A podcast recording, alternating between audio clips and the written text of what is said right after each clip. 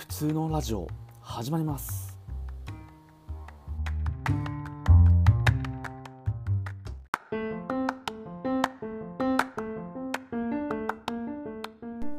はいということで普通のラジオですね。たけちゃんこと竹の内農園の竹の内がお送りいたします。今回ちょっとですねバタバタして配信が遅れたんですけれども、えー、と後半というか土壌と栽培っていう形で、えー、テーマで長谷さんとお話をさせていただいてるんですけれどもその回の後半ということをところを配信していきますのでぜひ皆さんゆっくり聞いてください。ではどうぞ。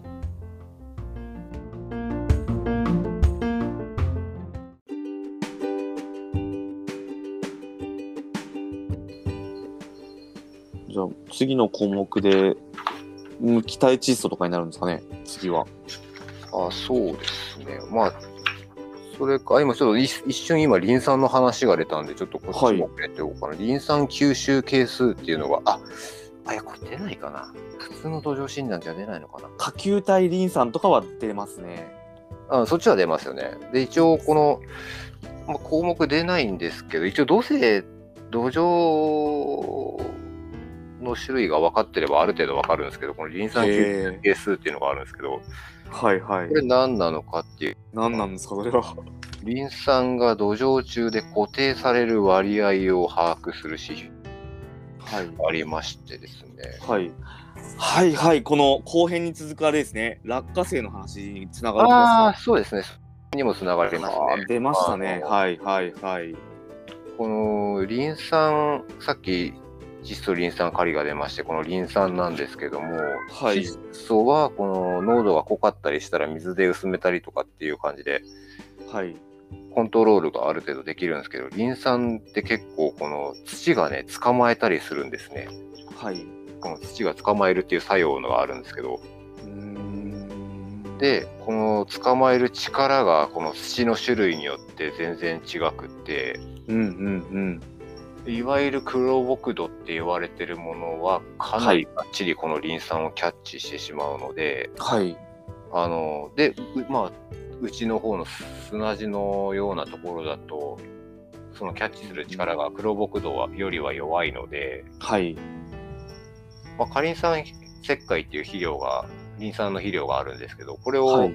同じ量を、あの、そのうちの砂浄土のところと黒木土のところで同じ量をやりましたってなると、はい。効き具合が全然違うっていう風になっちゃうんですね。黒木土の方だと、あ、効く時間は、あれかな？あれなんですけど、そういうことですね。うん、捕まえられちゃうリン酸が多いので、はい。あのートータル黒木土の方がリン酸が効きにくいっていうことがあるうんんです。うんなので多めにやらなきゃいけないってあったりとか、このキャッチされにくいリン酸肥料っていうものがありますんで、葉林とか、そういうのがあるんで両輪はいそうはいい。うタイプを上げたりとかっていう対策になったりなっていくんですね。なので、そのリン酸周りにちょっと、リン酸の石周りで結構重要になってくるはいはい。指標なんですけども、まあ、リン酸はそういうちょっとね、他の肥料と違ってそういう癖があるんですね。キャッチされる力が強かったりとか。うーん誘引効果というかまあまあまあ誘引してるってことですかね。その誘ってるというかキャッチしてって感じで癖があるっていうのは。このね、土壌中にね、アルミニウムが鉄とかカルシウムっていうのがあるんですますね。これがね、はいリン酸とくっつくんですね。へで、この鉄とかアルミニウムにくっつかれると、作物はこれほとんど利用できなくなっちゃうんですよ。あそうなんですか。えーで、これを鉄とかアルミニウムが多いのが黒木土はですよ。ああで、カルシウムとくっついてる分はまだなんとか根っことかであの酸が出せて、それでなんとか吸えたりするんですけど、はいはい。まあ、なかなかリン酸は他の肥料、養分と比べるとちょっと癖が強い部分になりますね。大事なやつなんですが、あの発根に関わったりもするんで、根の数を増やしたりとか、あの新しい細胞を作るためにもはい。使われたりするんで、うんうんうんうん。ですよ。オクラとかだったらなんかリン酸足りなくなると茎がちょっとやっぱり軟化してく枯れてくるっていうまあ色味がついたりとかありますよね。なんかそれがリン酸の欠乏なのかわかんないですけど僕の畑ではオクラでちょっと。オクラちょっとあんまり育ったことがないからあれなんですけど、リン酸欠乏が一般に出るっていうのは土壌診断で数字見たときにうん？10以下だったかな？100一旦部あたりあ 10R あたり10キロぐらい10キロ以下のリン酸の場合に、はい、報奨が出始めるとかっていう感じだったと思いますね。うんリン酸大事ですね。ええーあんまりなさすぎても困っちゃうんですけど、まあ、このリン酸ってあれなんですね、結構過剰な方が割と多かったりするんですよね。いや結構診断結果過剰ですよ、僕の畑自体は。えー、結構。リン酸が過剰ですとね、また、あの、あまあ、これは後編の方で喋るのかな。あ、この後の項目のとかで喋るんですけども。うんうんうん。うんこれ多すぎるとそもそもその土壌では何がやっぱり過剰にリン酸が含まれている何か肥料などをまかれた形跡が例えば僕のあれだと、まあ、前作生姜してる方がいて生姜だったと思う、えー、生姜って結構大量に肥料を入れるみたいで、で、まあ、そのリン酸っていうのはその肥料によく含まれてるそれに特化する肥料があるんですかね。まあ、単品でリン酸肥料はあったりします。カリン酸、あ、単品、はい、結構単品か単品の扱いになってまあ、過剰なものが、過剰な状態っていうのが多いっていう感じなんですね。その吸収されにくい性質があったりするので、残ってるってことですか？そうそうそう、されないで残っちゃって、で、その鉄とかアルミニウムで固定されちゃって、はい、吸収されないで溜まってってるっていうものもありますしカルシウムと結合して使える状態ではあるけどそれでもいっぱい蓄積してるっていうのもありますしあの窒素と違ってあの水で移動できないんですよ。あんまり。1ミリ2ミリとかしか動かないですね。このリン酸って。はい。水で流れるっていうことがほとんどないんで。どうしても。どうしても溜まっていく傾向にはなる。で、特にハウスではかなり顕著になるし、はい。あの、堆肥を、まあ、なんですか、牛糞、豚糞、鶏糞とか、あの、はい、の堆肥を過剰に入れすぎている場合も、リン酸は結構蓄積しやすいですね。溜まってきますね。はあ、蓄積型なんですね。えーこのリン酸の養分があんまり動かないっていうのと、はい。あの、リン酸、作物がリン酸使うのは、主に生育初期が多くて、はい。生育初期なんですね。えー、はい、中後期は意外とそんなに、あ、作物によりけりなのかな。まあ、僕、ネギやってるんですけど、ネギに関しては、はい、生育初期が一番使われて、はい、中期後期はあってもなくても生育変わんないよぐらいな感じになっちゃうんで、最初のところだけリン酸効かせちゃえば、あとはなくてもいいやっていうふうに思ったりはしてるんですけど。へー。なので、リン酸は結構今、減費してる感じですかね、自分の中では。最初は入りますけど、あとはもうリン酸入れないで、あの、キューブチェックみたいなやり方をしたりしてますね。へえ。まあ、ここでね PHEC ときてリン酸ときたんですけど、えー、もう一つなんかこう挙げるなら長谷さんの中で重要な項目っていうのはありますか？ああ、そうね。あどうしよう。なんかいっぱいあるんだよな、とかね。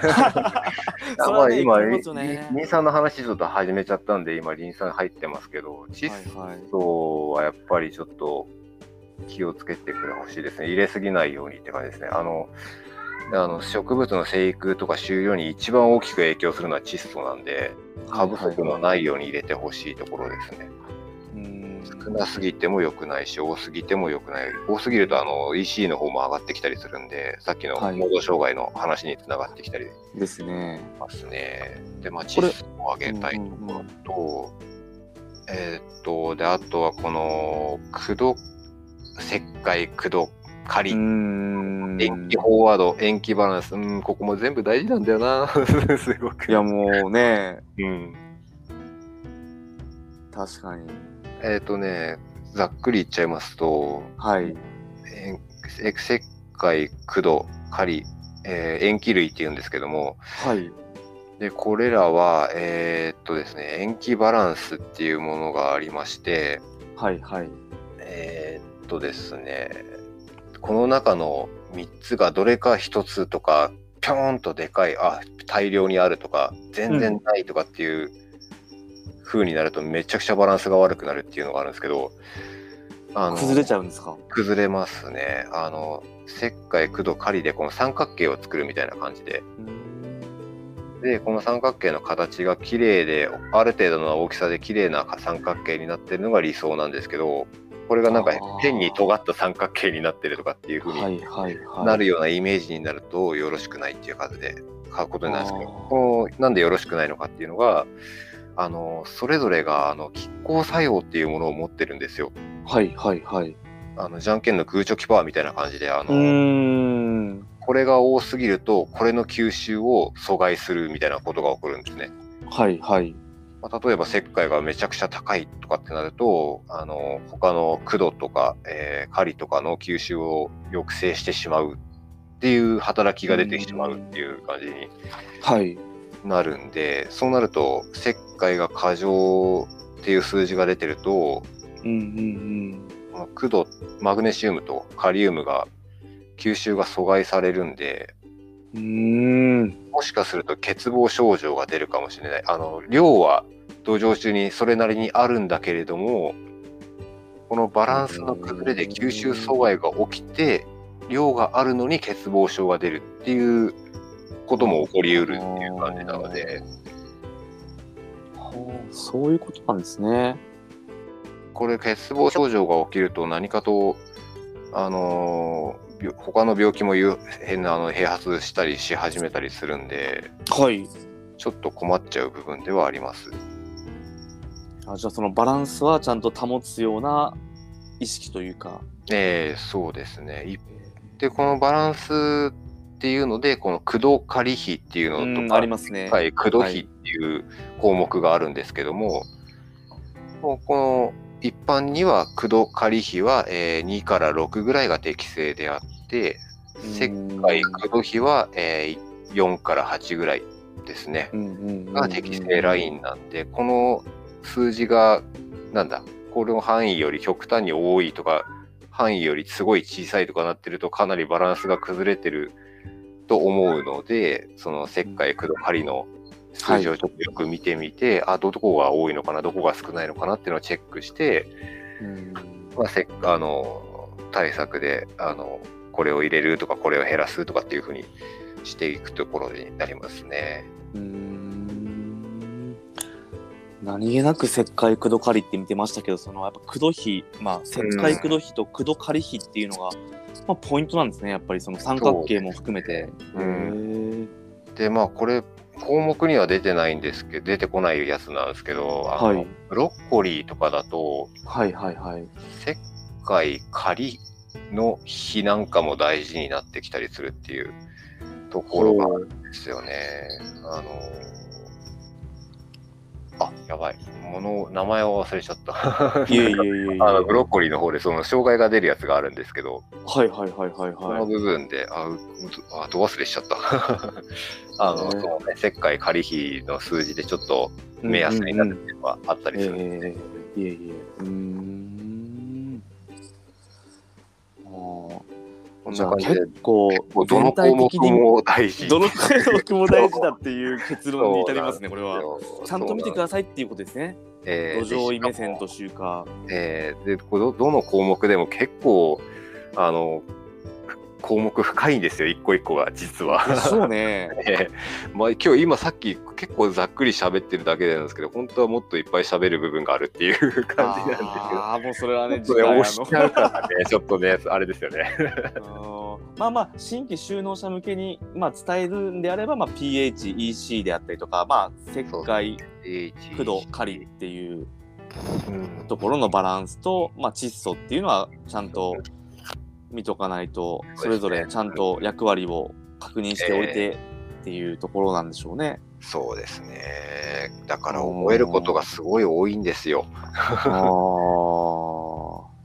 なので大変だと思うんですけど、あの、うんこここら辺を抑えてるか抑えてないかで、あのー最初の方で畑、あのね、安定して栽培できるかどうかっていうとこでろすね。得られることになると思うんで、なかうんなかにあの抑えておくようにした方がいいかなと思います。ありがとうございます。畑を見る目も変わりますしね、このこの辺の項目がちゃんと抑えられてると。そうですね。確かに。まあ、じゃあやっぱり畑を借りて、まあ、あの最初に、えー土壌診断をした上で何か作る何を作るのかどっちが先なんですかね作るものを決めて土壌診断してそれでちょっと調整していくのがいいのかうん。そうですね。そのまあ、その辺はあれですね。あの、その人の絵の体系によりけりなんでしょう。んはいある程度多品目な感じであるんであれば、はいはいはい。先に診断して、で、この診断に合う作物を自分でな選ぶるほどっていうふうにもできるし、僕みたいな、その、たんまあ、ネギ農家、なんとか農家とかだったら、はい。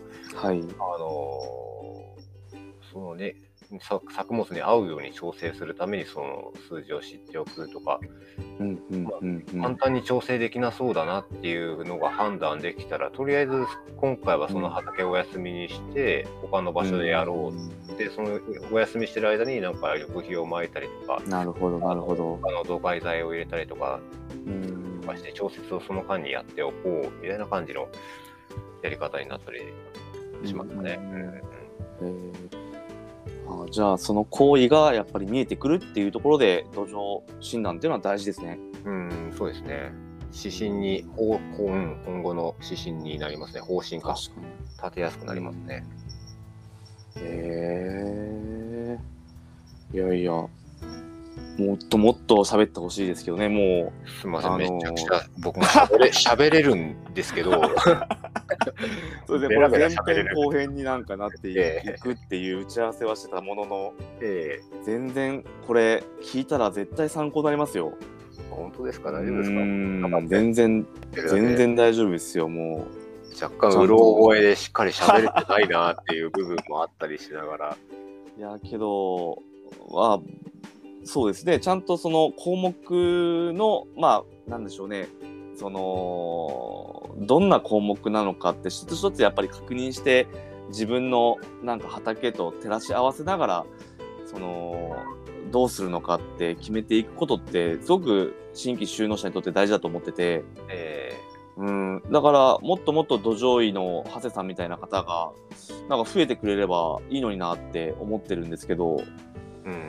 うんねそういうやっぱり知ってほしいことってたくさんあるわけじゃないですか長谷さんからしたら。そうですね。まあ、うん、知ってるといいよっていう あの僕もこの農家だけどこの資格なんとか1級まで取っていろいろ勉強しててはい、あだいぶ役に立つなっていう実感があるんでうんあの、うんうんぜひあの機会があったらこのうんはい資格勉強してみて。くださいっていう感じですね。まあそれか僕の方でもこんな風にベラベラあの全然聞かれたらベラベラ喋っちゃう人なんであの雑談兼ねながらこういう話しましょうって 全然ご相談いただいてもは全然 OK ですんで。ということなのであのいつでも長谷さんがあのねそのオンラインで僕も初めてそうですねもうそのあ対面というわけじゃないですけどオンラインで喋ってすごく詳しく喋ってくれたのでいやもうありがとうございます。あいえいえ全然全然もうはい、このこうなんですかこのこの手のことを喋ってるだけで飯がうまいっていうタイプめちゃくちゃ大好きなんですよここの辺の話ねちょっと前編の構成上ねちょっと1時間ぐらいっていう形になって後半も多分あの1時間ぐらいちょっとなるとは思うんですけれども、え今日はあのもっともっと喋りたいところですけどもこの辺ではい。前編りました。はいはいということですねいません。ちょっと僕も収録慣れてないところで。いやいやいやいやもう苦しい点があったら、リスナーの皆様ごめんなさい。っていうところで。まあ、あ謝ってのね、こう備考欄というか、あのはい、あの両層、ね、土壌医の会の会長の長谷さんに今日は来てもらいました。後編もありますので、ぜひ、はい、皆さん聞いてみてください。それでは、ハッセさん、ありがとうございました。前編お疲れ様です。はい、ありがとうございました。お疲れ様でした。